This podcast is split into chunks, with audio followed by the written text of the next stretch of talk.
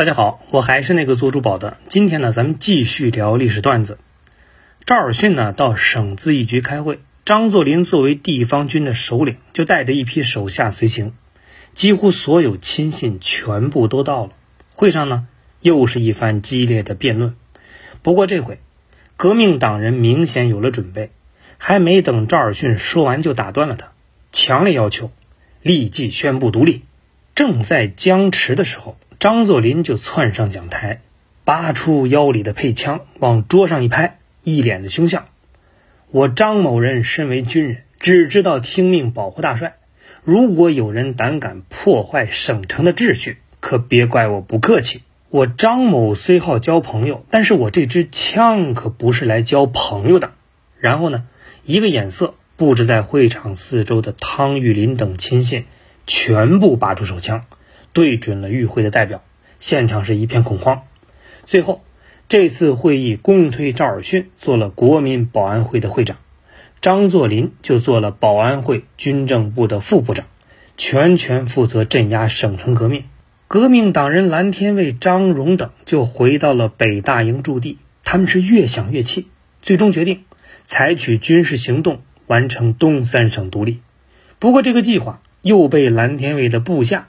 给泄露了，告密的正是晚清名将聂士成的侄子，就是因为他跟蓝天卫不和，在得知消息之后，就赶紧报告给了赵尔巽。得知消息的赵尔巽再次找到张作霖，这回啊，给蓝天卫就摆了一出鸿门宴。不明就里的蓝天卫被请到了赵尔巽这儿，刚进门就被解除了武器。张作霖这回主唱黑脸，而赵尔巽。假扮好人，好言相劝，逼迫蓝天卫交出兵权。在连哄带骗之下，蓝天卫把军权给交了。最后，没了兵权的蓝天卫被排挤出了奉天。除了蓝天卫，新军还有位革命党将领叫张荣。这个张荣呢，也有故事。当年慈禧为了欺骗国人，计划派出五位皇族子弟出国考察，史称五大臣出洋。为了击碎这个阴谋，张荣等人就执行了车站炸死五大臣的行动。虽然失败被抓，但收获了不少的政治资源。事后为了安抚人心，朝廷不但没有杀他们，还封赏了他们。那这么个危险人物在身边，赵尔巽当然是提心吊胆。而得知战友蓝天卫被逼走，张荣也加紧了武装起义的步伐。但是，毕竟太年轻，没经验。在发展武装势力的同时，他也在寻找更合适的队友。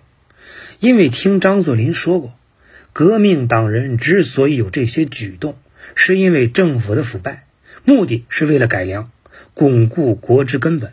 那我是表示同意的。张荣是天真的以为张作霖是同情革命的，竟然想拉拢张参加革命。他哪知道？这时候的张作霖就跟当年维新派想要拉拢袁世凯一样，张作霖本身没什么主张跟理论，他就是个实用主义者，他也不管什么清廷或者革命党，谁能给他好处，他就维护谁。而当下他的宝就压到了赵尔巽的身上，张作霖正好利用张荣的天真，假借有意革命，骗取了张荣的信任，最终就策划了对张荣的暗杀。对外宣称张荣是在一次抓捕行动中，因为拒捕被当场击毙。这轮血腥屠杀之后，奉天的革命运动算是被镇压下去了。后期同样对东三省的革命党人进行疯狂的镇压和屠杀，整个东北的革命力量都受到了致命打击。那作为首要功臣，朝廷就破格封赏张作霖做关外练兵大臣。并且晋升统制，也就是师长兼奉天巡防营总办。这时候的张作霖呢，已经完全掌控了奉天的军事大权。张作霖经过认真分析，判断袁世凯必定是一个可以左右朝政的人物，所以呢，怎么取得袁世凯的信任，就成了开启下一个升迁之路的当务之急。开始的时候呢，他并不了解袁世凯，以为他就是第二个曾国藩。会忠心维护朝廷统治，所以在镇压革命之后，他马上以社稷之臣的身份，联合东北三十三名将领，给当时的内阁总理袁世凯发电报，表示要武装秦王。但是这次啊，他判断失误了。袁世凯已经在暗中策划宣统退位的事情，只不过作为资深的老狐狸，他做的是滴水不漏。而张作霖的表忠心让他意识到这个人可以利用，于是呢，他给张作霖回电，表明宣统皇帝必须下台，国家要实行共和制。如果你愿意支持，那事成之后，东三省防务督办这个位子由你做。张作霖是多么聪明的人，马上都意识到之前自己误判了，但是也很欣慰，袁世凯并没有把自己当外人。而是给出了条件，只要支持袁世凯的行动，这东三省日后那就是自己的。所以呢，他赶紧回电，改变维护帝制的立场，表示要衷心拥护共和。昨天还是个保皇的死硬派，今天就立马变成了赞成共和。可见张作霖确实反应够快，也确实是个地道的实用主义者。而且双方呢也是互赠了价值不菲的礼物，表示亲近。就这样，张作霖摇身一变，就成为了袁世凯麾下的一名悍将。秉承袁世凯的意思，张作霖回过头就开始对赵尔巽施压，让他认清只有顺应大势，没有别的选择。本就老迈昏聩的赵尔巽哪儿经得住张作霖的折腾？于是呢，在清朝最后的覆灭之际，东三省按兵不动。采取了坐视不理的态度，袁世凯顺利当上了临时大总统。为了钳制他，孙中山就提出定都南京，新总统要到南京任职。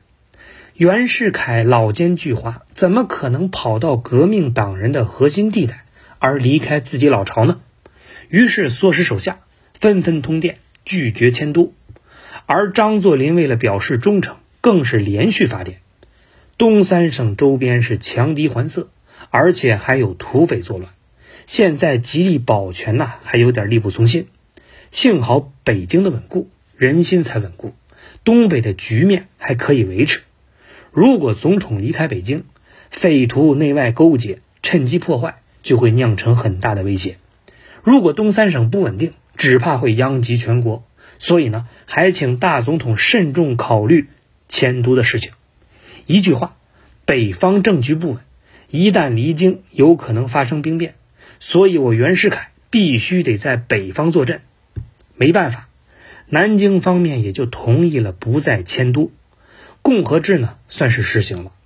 张作霖做的第一件事就是平定士兵哗变。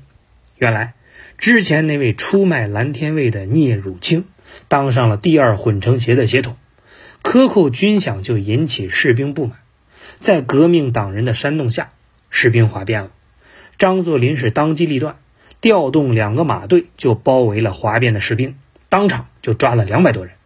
然后又帮聂如清把第二混成协进行大清洗，遣散了两千多有兵变嫌疑的士兵和军官。这个行为又得到了袁世凯的嘉奖。之后，袁世凯下令对东三省进行军队改编。张作霖正式被任命为陆军中将，陆军第二十七师师长。这一年，张作霖三十八岁。